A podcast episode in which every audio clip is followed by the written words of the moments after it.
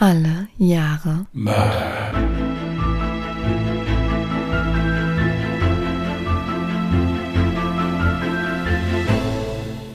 Herzlich willkommen zu Alle Jahre Mörder, der True Crime Podcast mit Christian, hallo. Und? Jasmin. Hi. Ja, hallo ihr Lieben. Äh, bevor wir starten, kurze Info. Heute bei der Aufnahme könnte es sein, dass wir noch einen Special Guest haben. Ich bin heute mit Bray alleine. Ich will hoffen, dass der mich jetzt in Ruhe aufnehmen lässt und nicht zwischendurch mal gucken kommt. Aktuell schläft er gerade. Also wenn er es irgendwann dann mal so ein bisschen äh, tippeln oder grunzen hört im Hintergrund, das ist dann er, aber ich hoffe, er wird sich äh, benehmen. Abgesehen davon trage ich ja heute meinen Fall vor. Von daher sollte das kein Problem sein. Und wir sind heute wirklich richtig, richtig früh dran. Waren wir jemals schon mal so früh dran wie heute? Keine Ahnung, dafür waren es zu viele Fälle. Wir haben das schon mal, wenn wir groß was vorhatten oder so, das schon mal gemacht, ja. Aber ob das jetzt auf den Tag genau dann Dienstag war, kann ich nicht sagen, weiß ich nicht. Ja. Gut, dann noch ein bisschen Werbung in eigener Sache. Viele von euch wissen wahrscheinlich noch gar nicht, dass es auch das Buch Alle Jahre Mörder, die spannendsten Fälle, zu unserem Podcast gibt. In unserem Buch findet ihr neben 20 ausgewählten Kriminalfällen aus unserem Podcast auch einen unveröffentlichten Exklusivfall.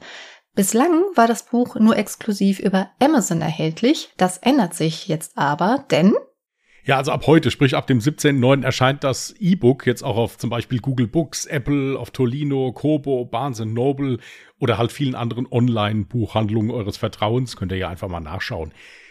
Die Amazon E-Book-Leser, die brauchen sich aber auch keine Sorgen zu machen. Das bleibt natürlich auch weiterhin auf Amazon.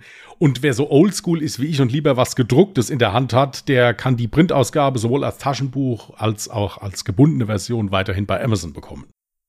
genau. Ja, und wenn du jetzt nichts weiter zu sagen hast, dann würde ich dich gleich mal nach Australien entführen. Nein, das waren ja schon viele Informationen. Nein, nein, mach, ent- entführ mich mal. Ich äh, bin auch ganz ruhig und lausche ergriffen dabei. Gut, dann zunächst eine Triggerwarnung. In meinem heutigen Fall geht es auch unter anderem um Mord an Kindern. Wer das also nicht hören kann, der müsste eventuell die heutige Folge mal skippen. Am frühen Nachmittag des 2. Juli 1970 entdecken Touristen an der stürmischen Loch Art Schlucht an der Südweste Victorias etwas Schreckliches. 16 Meter unter ihnen, auf einem Felsvorsprung, an dem die Wellen heftig gegen die Felsen schlagen, taumelt ein verbeulter Wagen. Die Windschutzscheibe ist komplett zertrümmert und die Front des Fahrzeugs ist so stark zusammengedrückt, als wäre der Wagen in einen Frontalzusammenstoß verwickelt gewesen. Als die Polizei eintrifft, stellen sie fest, dass das Fahrzeug zu riskant auf den Felsen balanciert, um es sofort gründlich durchsuchen zu können. Um das Auto also sicher bergen zu können, muss die Bergwacht hinzugezogen werden. Als diese eintrifft, versuchen sie zunächst vorsichtig, das Auto zu sichern, damit es nicht den Felsvorsprung runterrollt. Dabei können die Rettungskräfte das Nummernschild identifizieren. Der weiße 1956er Holden Sedan ist auf den 40-jährigen Elmer Crawford zugelassen, der mit seiner Frau, der 35-jährigen Therese, seiner 13-jährigen Tochter Catherine, seinem 8-jährigen Sohn James und seiner 6-jährigen Tochter Karen in Glenroy, einem Vorort von Melbourne, wohnt. Während ein Team sich um die Bergung des Wagens kümmert, wird ein anderes Team an die Wohnadresse des Mannes geschickt. Noch wissen die Ermittler nicht, was sie dort erwarten wird. Sie stellen sich darauf ein, einem Mitglied der Familie Crawford die tragische Nachricht des Funds überbringen zu müssen. Bislang ist allerdings noch unklar, ob es ein oder mehrere Todesopfer gibt. Ebenso ist noch nicht klar, ob es sich um einen Unfall oder womöglich um Suizid handelt. Schon in Vergangenheit haben sich an dieser Schlucht schreckliche Tragödien abgespielt. All diese Gedanken spielen sich in den Köpfen der Beamten ab, als sie in der Tür klingeln. Doch es antwortet niemand. In dem Haus scheint es völlig still zu sein. Also gehen sie zu den Nachbarn, um diese zu befragen. Diese sind völlig schockiert, als sie von dem Auto auf der Klippe hören. Mehrere Nachbarn sagen den Beamten, sie hätten weder Therese noch die Kinder an diesem Tag gesehen. Aber sie hätten Elmer Crawford knapp verpasst. Er war erst eine halbe Stunde zuvor in der Einfahrt des Hauses gesehen worden, als er zum Eingangstor ging und sich umschaute. Aber niemand kann sagen, wohin er gegangen war. Die Beamten wissen nun also, dass zumindest Elmer noch lebt. In der Zwischenzeit kann die Bergwacht auf den Felsvorsprung runtergelassen werden, um das Innere des Autos genauer betrachten zu können. Dabei fällt ihnen direkt ein am hinteren Auspuffrohr des Fahrzeugs befestigter Schlauch auf, der durch das Autofenster geschoben wurde. Als die Rettungskräfte durch die Fenster des Fahrzeugs schauen, stellen sie fest, dass die Rückbank fehlt. Stattdessen befindet sich dort eine dunkle Plane und ein Stapel Decken. Das Armaturenbrett und der Vordersitz sind blutbespritzt. Als sie eine der hinteren Türen öffnen, ist der Gestank des Todes deutlich zu riechen. Das Innendach ist mit Blut verschmiert. Außerdem finden sie ein geladenes Gewehr mit Kaliber 22 und Familienfotos in den Trümmern des Wagens. Sie finden auch ein 15 Meter langes Stromkabel mit einem Stecker an dem einen Ende und einer Verlängerungssteckdose am anderen. Fünf kleine Kabel, die vom Hauptkabel ausgehen, sind mit Krokodilklemmen befestigt. Es ist ein äußerst merkwürdiger Anblick, mit dem sie zunächst nichts anfangen können. Da es inzwischen dunkel geworden ist und sich die Rettungskräfte keine Fehler erlauben dürfen, muss die Bergung auf den nächsten Morgen verschoben werden. Gegen 22 Uhr kehren die Beamten erneut zu dem Haus der Crawford zurück und klingen an der Tür. Doch auch jetzt antwortet niemand. Aus Angst um die Sicherheit der Familie bricht die Polizei schließlich die Tür auf. Doch von der Familie fehlt jede Spur. Stattdessen finden sie blutgetränktes Bettzeug, blutbespritzte Wände und eine Blutspur, die von den Schlafzimmern in die Küche führt. Außerdem liegt eine offene und noch schäumende Flasche Teppichreiniger im Haus. Es sieht so aus, als hätte jemand versucht, die Spuren zu verwischen, mittendrin aufgehört zu putzen und einfach alles stehen gelassen.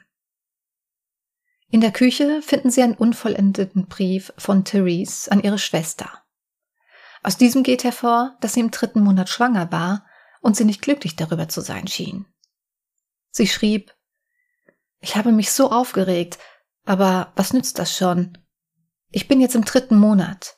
Es sieht so aus, als hätte ich es diesmal geschafft. Wir wollten über Weihnachten nach Hause kommen, aber das geht jetzt nicht mehr, weil ich Ende Januar entbinden werde. Außerdem finden die Beamten im Haus einige Zeitungsartikel, die sich mit dem Thema Abtreibungen befassen. Dies passt jedoch nicht zu dem streng katholischen Glauben von Therese. Wollte ihr Mann sie also zu einer Abtreibung überreden? Hat in diesem Haus ein Mord stattgefunden? Und wenn ja, wo ist die Leiche? Am nächsten Morgen kann die Bergung des Wagens endlich fortgesetzt werden. Die freiwilligen Helfer der Klippenrettung werden hinuntergelassen, sichern das Auto und beginnen dann, es zu durchsuchen. Als sie die Plane anheben, sehen sie sofort ein paar Füße. Nachdem sie auch die darunter liegende Bettdecke zurückklappen, entdecken sie schließlich vier in Bettlaken eingewickelte Leichen. Es handelt sich um die Leichen von Therese und ihren drei Kindern Catherine, James und Karen. Elma war allerdings verschwunden. Der Polizei wird schnell klar, dass er kein weiteres Opfer, sondern der gesuchte Mörder ist. Die Mordkommission, die mittlerweile auch vor Ort eingetroffen ist, stellt fest, dass die vier Opfer ein brutales Ende gefunden hatten. Therese, Catherine und James weisen Verbrennungen an Ohren und Händen auf. Außerdem wurden alle, bis auf Therese, brutal mit einem Hammer erschlagen. Doch was hat Elmer Crawford dazu gebracht, seine ganze Familie auf so brutale Art zu ermorden? Um dieser Frage auf den Grund zu gehen, wird seine Vergangenheit genau unter die Lupe genommen. Elmer Crawford wurde 1930 in Kanada geboren. Seine Mutter stammte aus Derry in Nordirland. Dort wuchs er auch bei seinen Großeltern auf, bevor er 1951 im Alter von 22 Jahren nach Australien auswanderte. Seit Mitte der 50er Jahre hatte Crawford als Telefonmechaniker für den Victoria Racing Club auf der Rennbahn von Flemington gearbeitet und das, obwohl er niemals eine Ausbildung zum Elektriker abgeschlossen hatte. In dieser Zeit lernte die junge Pflegehilfe Therese McManus bei einer Tanzveranstaltung kennen. Die beiden führten eine rasante Beziehung und Therese wurde ungeplant schwanger. Da sie aus einer streng katholischen Familie stammte, heirateten sie sehr schnell und zogen 1957 in das Haus in Glenroy. Seine Arbeitskollegen können Gutes von Elmer berichten und hatten auch nie den Eindruck, dass bei ihm zu Hause irgendwas nicht stimmte. Allerdings schien er eher in sich gekehrt und ruhig zu sein. Er erzählte nie viel von sich oder seiner Vergangenheit. Die Familie wirkte nach außen hin jedoch immer sehr glücklich und es fehlte ihnen an nichts. Nach der Hausdurchsuchung stellen die Ermittler jedoch fest, dass er offenbar jahrelang Gegenstände wie Kupfer von seiner Arbeitsstelle stahl und dann privat verkaufte. Dies führt die Ermittler zu der Theorie, dass seine Frau dies eventuell herausgefunden haben könnte und ihn dann entlarven wollte. Die zweite Theorie ist, dass Elmar unter keinen Umständen ein weiteres Kind wollte und seine Frau nicht zur Abtreibung überreden konnte, weshalb sie dann sterben musste. Die dritte Theorie ist, dass Habgier sein Mordmotiv war. Denn zwei Wochen vor Therese Tod hatten sie und ihr Mann ein neues Testament aufgesetzt. Sollte Therese etwas zustoßen, würde Crawford ein beträchtliches Vermögen erben, darunter 3000 Dollar in Bar, das Haus an Glenroy und einige Grundstücke in Queensland. Mithilfe des Gutachtens des Gerichtsmediziners und der Spurensicherung können die Kriminalbeamten die Mordnacht schließlich folgendermaßen rekonstruieren. Am Abend des 1. Juli 1970 sitzt Therese in der Küche und verfasst gerade einen Brief an ihre Schwester als sich plötzlich Elmer an sie heranschleicht und sie hinterrücks bewusstlos schlägt. Dann zieht er seine bewusstlose Frau in den Nebenraum und setzt nun seinen lang durchdachten Plan in die Tat um. Mit seinen Fähigkeiten als Elektriker bringt er ein paar Krokodilklemmen am Ohr und am Band zwischen Daumen und Zeigefinger ihrer Hand an. An diesen Klemmen befestigt er ein elektrisches Kabel und schließt es an die Steckdose an. Dann schaltet Crawford den Strom an der Steckdose ein. Dabei hinterlässt die hohe Spannung Brandspuren auf dem Teppich. Den Sicherungskasten im Keller verstärkte er vorher mit einem stärkeren Draht. Ihre Leiche lässt er auf dem Boden liegen und geht anschließend mit einem Hammer bewaffnet in das Zimmer seiner 13-jährigen Tochter Catherine. Er schlägt einige Male mit dem Hammer auf den Hinterkopf seiner schlafenden Tochter ein. Seine sechsjährige Tochter Karen wird dabei von einem Lärm wach und will zu ihrer Schwester eilen, ehe Elmer sie zu Boden reißt und auch auf sie mit dem Hammer einschlägt. Als er von ihr ablässt, bemerkt er, dass Catherine noch bei Bewusstsein ist, zerrt sie vom Bett und bringt nun auf dieselbe Weise wie bei seiner Frau die Krokodilklemmen an ihr an und versetzt ihr einen Stromschlag. Davon wird nun auch sein achtjähriger Sohn James wach und will zum Zimmer seiner Schwester rennen. Auch ihm schlägt er mit dem Hammer auf den Kopf und tötet ihn anschließend mit einem Stromschlag. Anschließend baut er den Rücksitz des Familienwagens aus, um mehr Platz für die Leichen seiner Frau und seiner Kinder zu schaffen. Er schleppt die Leichen in die Garage des Hauses, wickelt sie in Decken ein und legt sie hinter die Vordersitze des Autos. Darüber legt er eine Plane und bindet diese fest. Die Mordwaffen verstaut er ebenso im Auto. Er nimmt außerdem einen Motorroller, einen Benzinkanister, ein Gewehr und einen Schlauch mit auf seine circa drei Stunden andauernde Reise und fährt rund 200 Kilometer bis zur Lockhart-Schlucht. Dort angekommen, schließt er den Schlauch an den Auspuff des Wagens an und führt ihn durch das Autofenster. Seine offensichtliche Absicht ist, dass, wenn das Auto in den kommenden Monaten oder Jahren gefunden würde, das Verbrechen wie ein Mord-Selbstmordfall aussehen zu lassen. Deshalb schlug er Therese zwar bewusstlos, aber er zertrümmerte ihren Schädel nicht mit dem Hammer, wie bei seinen Kindern. Er will es so aussehen lassen, dass Therese ihre Kinder mit einem Hammer erschlagen hat und sich anschließend mit dem Wagen von der Klippe in den Tod stürzte. Dummerweise hat er bei seinem Plan vergessen, die Leiche seiner Frau auf den Vordersitz zu legen. Doch das soll nicht das Einzige sein, was schief geht. Ein Entwässerungsgraben kurz vor der Klippe hindert ihn daran, das Auto über die Klippe rollen zu lassen. Unbeeindruckt davon baut er schätzungsweise zwei Stunden lang eine Brücke über den Graben aus Ziegelstein, Stein und anderen stabilen Trümmern, die er dort finden kann. Dann holt er den Motorroller und den Benzinkanister aus dem Kofferraum, löst die Handbremse und schiebt das Auto über die Klippe ins Meer. Zumindest denkt er, dass es dort landen würde. Stattdessen landet das Auto auf einem 16 Meter tiefer gelegenen Felsvorsprung und bleibt dort liegen. In dem Glauben, dass sein Plan erfolgreich war und er alles bedacht hat, macht er sich mit dem Motorroller wieder auf den Heimweg. Dort angekommen, beginnt er damit, die Spuren seiner grausamen Tat verschwinden zu lassen. Bis es plötzlich an der Tür klingelt. Sofort steigt in ihm Panik auf. Hat ihn jemand beobachtet? Als er einen Blick aus dem Fenster wirft, ist er jedoch erleichtert. Es ist bloß eine Freundin von seiner Tochter Catherine, die sie für ihren gemeinsamen Weg zur Schule abholen will. Elmar öffnet die Tür einen kleinen Spalt und versucht das Mädchen schnell abzuwimmeln. Er sagt ihr, sie geht heute nicht zur Schule, sie hat die Krippe und knallt sofort die Tür wieder zu. Das Mädchen ist noch verwundert darüber, warum Catherines Vater die Tür geöffnet hat, weil er sonst um diese Uhrzeit schon bei der Arbeit ist, denkt sich aber nichts weiter dabei und geht alleine zur Schule.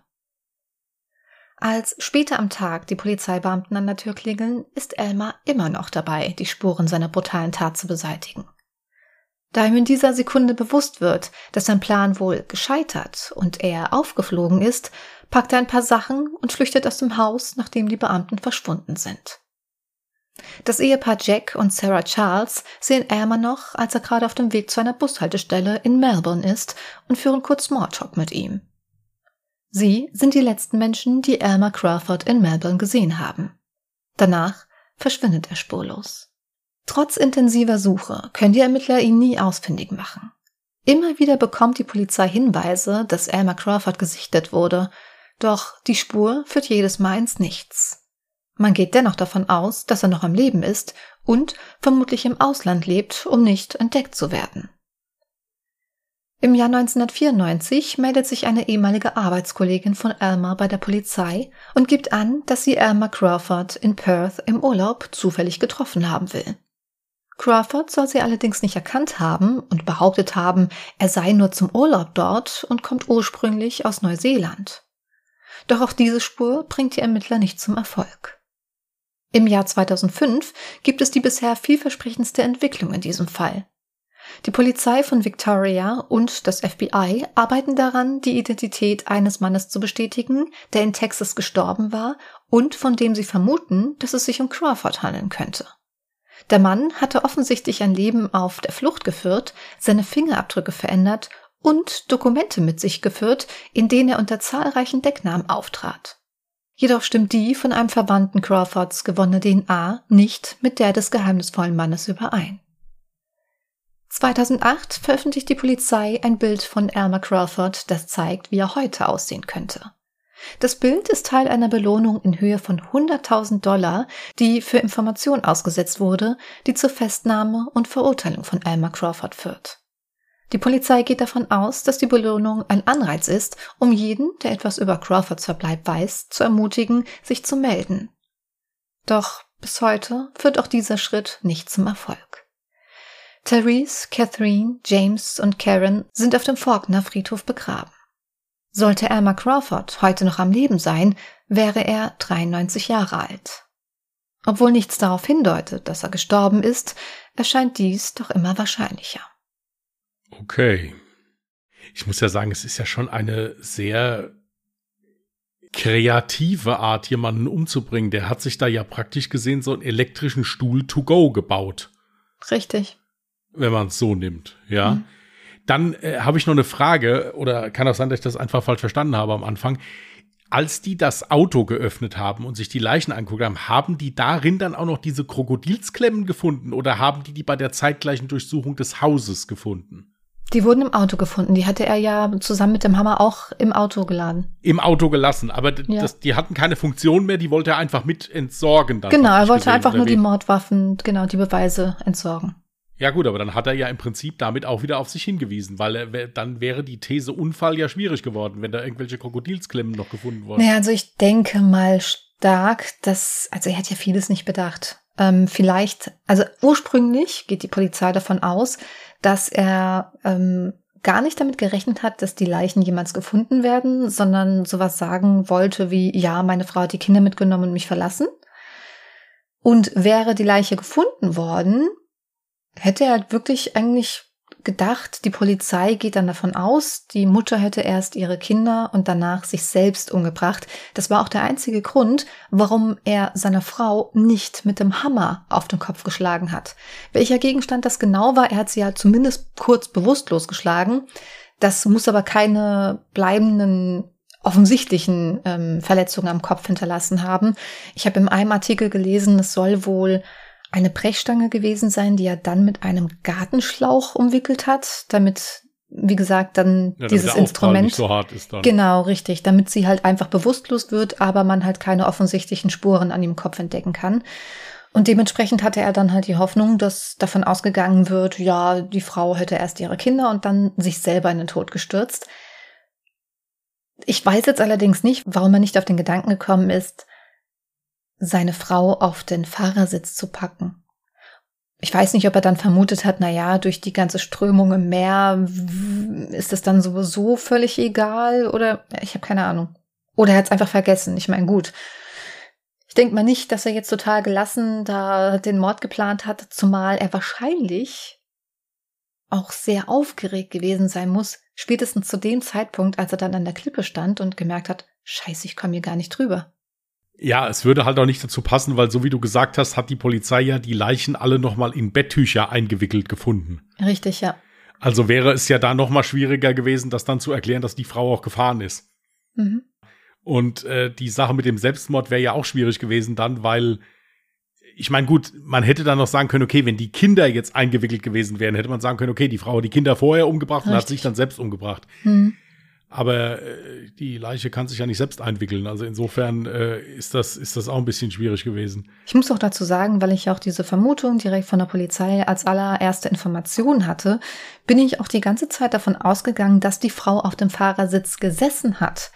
Dann fand ich aber beim Schreiben schon erstmal äußerst merkwürdig, dass diese Rettungskräfte ja schon einen Blick in das Auto werfen konnten und zahlreiche Dinge schon benennen konnten, die sie im Auto vorgefunden haben, dann aber nicht von einer Leiche gesprochen haben, die sie schon gesehen haben.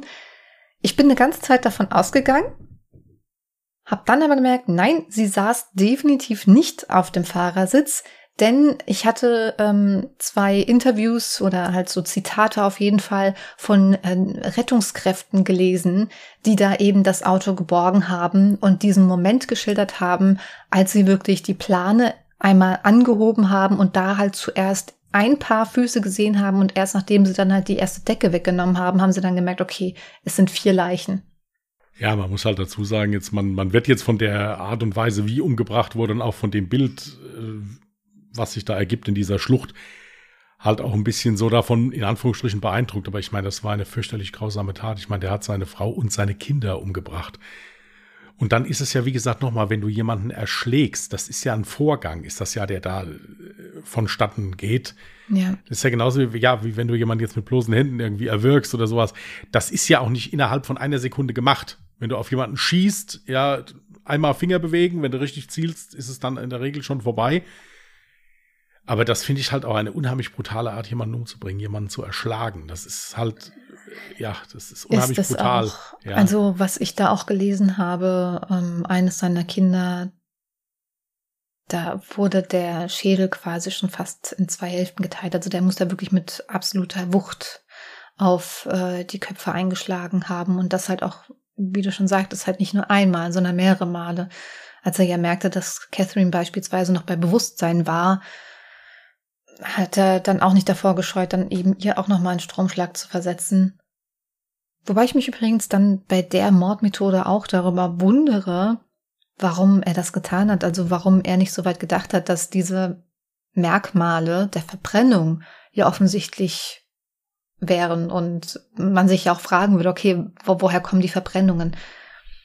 Mich würde prinzipiell erstmal interessieren, wie man auf so eine Idee kommt. Also da, äh, da muss er erstmal drauf kommen. Ja, Ja. also jetzt da irgendwie jemand, wenn man jetzt Elektriker ist, okay, dass man dann vielleicht irgendwie eine Steckdose präparieren kann, dass wenn jemand da dran geht, dass er sich irgendwie da einen Stromschlag holt. Aber auf diese Idee, da muss er erstmal drauf kommen. Ja. Genauso wie auf die Tatsache, dass dann ja auch noch in das Auto noch ein Kabel, also einen Schlauch reinzulegen, um dann im Prinzip eine Rauchgasintoxikation zu simulieren Ja. wenn man es so nimmt. Also das war ja schon unheimlich kreativ. Gut, genauso kreativ war er ja dann auch wohl bei seiner Flucht beziehungsweise bei seinem Untertauchen, weil sie haben ihn ja tatsächlich nicht mehr gefunden.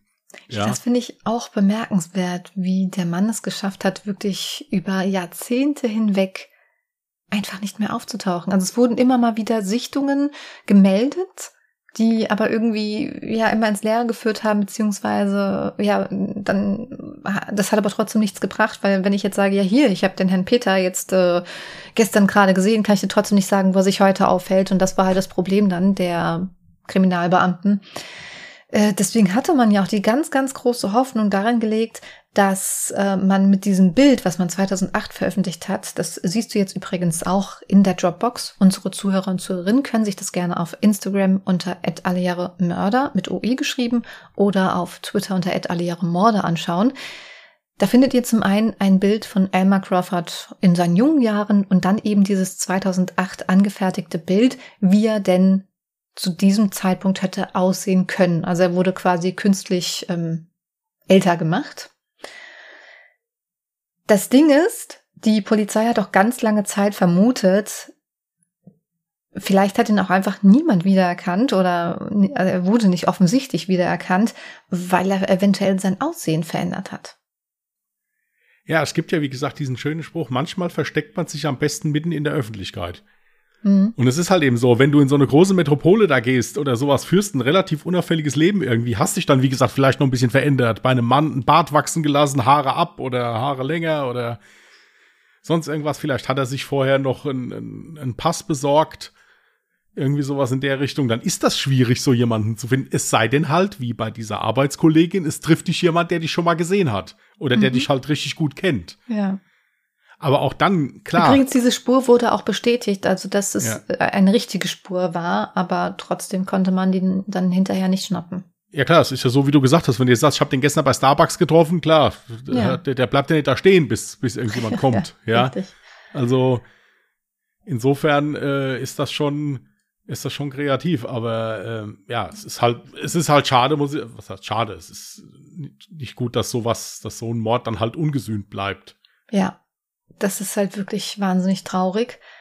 Neben den Fotos, die ich jetzt gerade beschrieben habe, wirst du auch noch weitere finden. Zum einen die Familie Crawford und dann aber auch Bilder, also wirklich spektakuläre Bilder von eben dieser besagten Schlucht und dem darin befindlichen Auto, also auf diesem Felsvorsprung und das Auto dann auch nochmal nach der Bergung und du siehst halt wirklich wie krass das Auto mitgenommen war. Äh, du kannst auch dieses, diesen riesigen Schlauch tatsächlich noch sehen, der vom Auspuff in das Auto ähm, gesteckt wurde. Also äh, ja, wer sich diese Bilder, wie gesagt, anschauen möchte, der kann uns gerne auf Social Media folgen und gerne auch ein Like geben und auch gerne Kommentare ähm, mit Feedback oder noch offene Fragen reinpacken. Wobei es sich hier natürlich um ein Cold Case handelt. Das heißt, alle Fragen werden wir leider nicht beantworten können. Zu dem Mordmotiv muss ich ganz ehrlich sagen, sehe ich eigentlich Habgier in dem Sinne von wegen, ja, ich räume meine Frau aus der Welt und habe dann das ganze Geld für mich, sehe ich eigentlich eher weniger. Das Interessante war, die Familie oder gerade er hat viel Geld besessen. Ich habe ja gesagt, die hatten das Haus, die hatten dann noch äh, wohl andere Immobilien und er hatte auch genügend Geld. Und dennoch hat er über Jahre lang bei seiner Arbeitsstelle geklaut. Und da ging es nicht nur um Gegenstände wie Kupfer, die dann zu der Zeit vielleicht noch ordentlich was gebracht haben. Da ging es halt wirklich um banale Dinge wie Toilettenpapier, äh, Grassamen und sowas. Ja gut, vielleicht hat er gerade deswegen so viel Geld gehabt, weil er alles immer von draußen mitgebracht hat. Äh, dann äh, spart er halt eben auch. Genau, aber er war auch der Typ Mann, der viel Geld besaß, es aber nie ausgegeben hat. Ja, wie gesagt, natürlich drängt sich bei so einem, äh, bei so einer Tat, wenn man dann natürlich hört, dass da vorher auch noch ein Testament gemacht wurde, mhm. ein paar Wochen vorher, drängt sich das natürlich auf. Was mich halt dann da immer so wundert, ist, äh, ich finde, teilweise sagt ja auch so eine Tat viel über das Motiv aus, also über das Motiv aus. Und ich muss halt dazu sagen, so wie der die Menschen umgebracht hat, also gerade jetzt auch, ich musste noch mal auf die Kinder eingehen. Ja das ist ja ein unheimlicher Hass, der da mitspielt. Also anders geht das ja nicht. Da muss ja ein unheim, eine unheimliche Wut oder, oder Zorn oder wie auch immer man das nennen will. Ja, ich würde noch nicht mal sagen, alles. dass dieser Hass oder diese Wut auf die Kinder speziell gerichtet war. Ich gehe davon aus, dass diese Wut in ihm generell brodelte. Ähm, ich, ich denke auch, also das ist jetzt meine Vermutung, dass der Auslöser wahrscheinlich wirklich gewesen sein könnte, dass seine Frau sich von ihm trennen wollte und er dann die Befürchtung hatte, wenn sie ihn verlässt, dann geht er quasi mit leeren Händen aus. Er hat dann quasi sein ganzes Vermögen, hat er von sich schwimmen sehen. Das kann ich mir unter anderem vorstellen. Dann wären wir aber wieder bei Habgier. Dann stimmt, dann wäre das richtig Ja. mit Habgier. Oder aber es ist wirklich so, dass die Frau ihn vielleicht mit irgendwas unter Druck gesetzt hat, wie beispielsweise, dass sie ihn bei der Arbeitsstelle eben verpfeifen wollte und es auffliegen lassen wollte, dass er ja ein, äh, ein Dieb ist. Ja gut, wie gesagt, das ist mir hinterher schwer zu sagen. Man müsste halt dann auch mal so ein bisschen die Charaktere von der Frau kennen, wie die so drauf war und generell, wie das bei denen so abgelaufen ist, ja. Ist schwer zu sagen. Aber ich muss dazu sagen, er hat halt keine großartigen Vorbereitungen getroffen, dafür zu flüchten. Er hatte ja dann, denke ich mir, wie gesagt, eher geplant, dass er das selbstmordmäßig aussehen lässt und dann den Richtig. total erschütterten äh, Witwer gibt, in Anführungsstrichen, der alles verloren hat. Ich glaube, da sind wir uns alle einig, weil er ja auch wirklich sehr bemüht war, dann eben die Wohnung wieder eigentlich zu säubern. Er hat es halt in der Zeit, wo er aufgeflogen ist, leider nicht mehr rechtzeitig geschafft, aber es war zumindest seine Absicht. Ja, und eben drum, deswegen ist er noch mal so kreativ, weil wenn jemand sagt, okay, ich bringe jetzt meine Familie um und flüchte danach, dann hat der Vorbereitung getroffen. Falsche Pässe, hat sich ein Flugticket schon besorgt, weiß, wo er hin will in etwa oder so, aber der ist ja wirklich, die Polizei hat am Vordereingang geklingelt und er ist zum Hintereingang raus, wenn man es jetzt mal so nimmt. Von jetzt auf gleich weg. Ja. Äh, Es kann aber ebenso gut sein, dass er auch diesen Fall mit einbedacht hat und für diesen Fall vielleicht auch schon Vorkehrungen getroffen hat. Auch möglich, absolut. Ja. Weil, wie gesagt, natürlich, wenn du jemanden hast, den du jetzt, der, der verschwindet und es schafft, wirklich erstmal eine gewisse Distanz zwischen sich und die Polizei zu bringen, man muss ja auch dazu sagen, äh, ist ja auch schon ein paar Jahre her. Und der versteckt sich in der Großstadt irgendwo unauffällig, keine Ahnung. Ja, den zu finden ist halt echt schwierig. Es sei denn halt, wie gesagt, wie bei der Arbeitskollegin, es trifft ihn irgendjemand, der ihn kennt. Ja, dann, Deswegen am besten in so einem Fall so weit weg wie möglich. Ne? ja, Ähm, also ich gehe auch davon aus, dass er vielleicht schon damit gerechnet hat, dass irgendwas an dem Plan schiefgehen könnte und er Vorsichtsmaßnahmen getroffen hat, wie zum Beispiel eine andere Identität. Das würde auch erklären, warum er zum Beispiel seinen Motorroller, den hat er zu Hause stehen lassen. Er hatte ja sonst kein anderes Fahrzeug Mhm. oder so. Es war ja nur der eine, das eine Familienwagen da und ein Motorroller. Den hat er ja auch genutzt, um wieder nach Hause zu kommen, hat diesen aber nicht genutzt, um weiter flüchten zu können. ja, bin ich auffällt halt. Genau. Ja. Ist ja wie in dem Film Jack Reaper, der ist ja auch mit dem Bus gefahren, weil man das nicht nachverfolgen kann. Den habe ich nie gesehen. Sehr zu empfehlen, beide Teile. Okay. Der ist immer mit dem Bus gefahren, weil, weil Bus in Amerika ist wohl so, da gibt's keine Kataloge, wer da drin sitzt. Also es kann jeder eine Busfahrkarte kaufen, ohne die Personalien anzugeben oder Ja gut, ich sowas. kann auch ohne Personalien anzugeben, Bus fahren. Ja, Bus, ja, ja, Busfahren schon, aber in Amerika ist, glaube ich, so, dass das mit, mit, mit Zugtickets da irgendwie anders ist, wenn du längere Strecken fährst oder sowas. Okay. Weiß ich aber nicht auswendig. Keine Ahnung. Also ist mir gerade nur so eingefallen, weil du Mhm. gesagt hast, der musste wegkommen, weil ich ist bestimmt mit dem Bus gefahren. Aber ist ja in Australien. ja, ja, so in der nicht Menge geht man ja auch leichter Ja. unter, ne? Man ist Ja. einfach viel unauffälliger unterwegs, das stimmt schon. Ich fand den Fall halt so extrem spannend, weil zum einen, also überhaupt der ganze Tatablauf, äh, die Art von Mord hatten wir in keinem ähnlichen Fall. Ich glaube auch, dass wir zum allerersten Mal auch in Australien waren. Und spannend fand ich es eben auch, dass es sich um ein Cold Case handelt. Zwar finde ich das zum, an, zum einen total unbefriedigend und es macht mich wütend zu wissen, dass dieser Mann nicht seine gerechte Strafe erhalten hat. Aber zum anderen finde ich es halt auch gerade deswegen ist es ein sehr spannender Fall gewesen und ich hoffe bei unseren Zuhörern und Zuhörerinnen kommt der Fall ebenso spannend an. Gut. Also ich habe nichts mehr. Mhm. Äh, das war alles, was ich mir aufgeschrieben hatte. Soll ich dir mal ein neues Jahr raussuchen? Das kannst du gerne tun.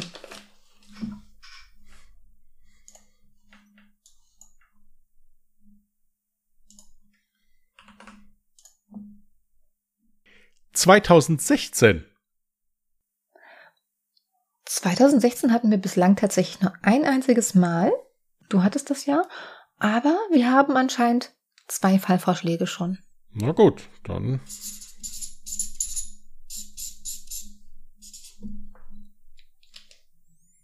Okay, ist notiert. Sehr schön. Ihr könnt uns natürlich auch dennoch weiterhin Fallvorschläge schicken. An der Stelle auch einfach mal Danke gesagt, weil das machen ganz viele von euch äh, sehr fleißig. Äh, das könnt ihr entweder über Social Media, auf Instagram findet ihr uns unter @allejahremörder oder auf Twitter unter @allejahremorde Oder wenn ihr weder das eine noch das andere habt, könnt ihr uns selbstverständlich auch gerne eine E-Mail zukommen lassen unter die Adresse contact at allejahremörder.de, Mörder auch mit OE geschrieben. Genau. Okay. Ja, dann würde ich sagen, entlassen wir euch mal in eine ruhige Woche. Wer Lust hat, kann gerne am Mittwoch mal bei Ungedingst reinhören. Das ist unser anderer Podcast. Da geht es etwas lustiger und gemütlicher zu, nicht mit Mord und Totschlag oder sowas. Und äh, ansonsten hören wir uns dann nächsten Sonntag wieder hier bei Alle Jahre Mörder. Bis dahin, bleibt vernünftig, bleibt gesund, passt auf euch auf. Bis dahin und tschüss. Macht's gut. Bye.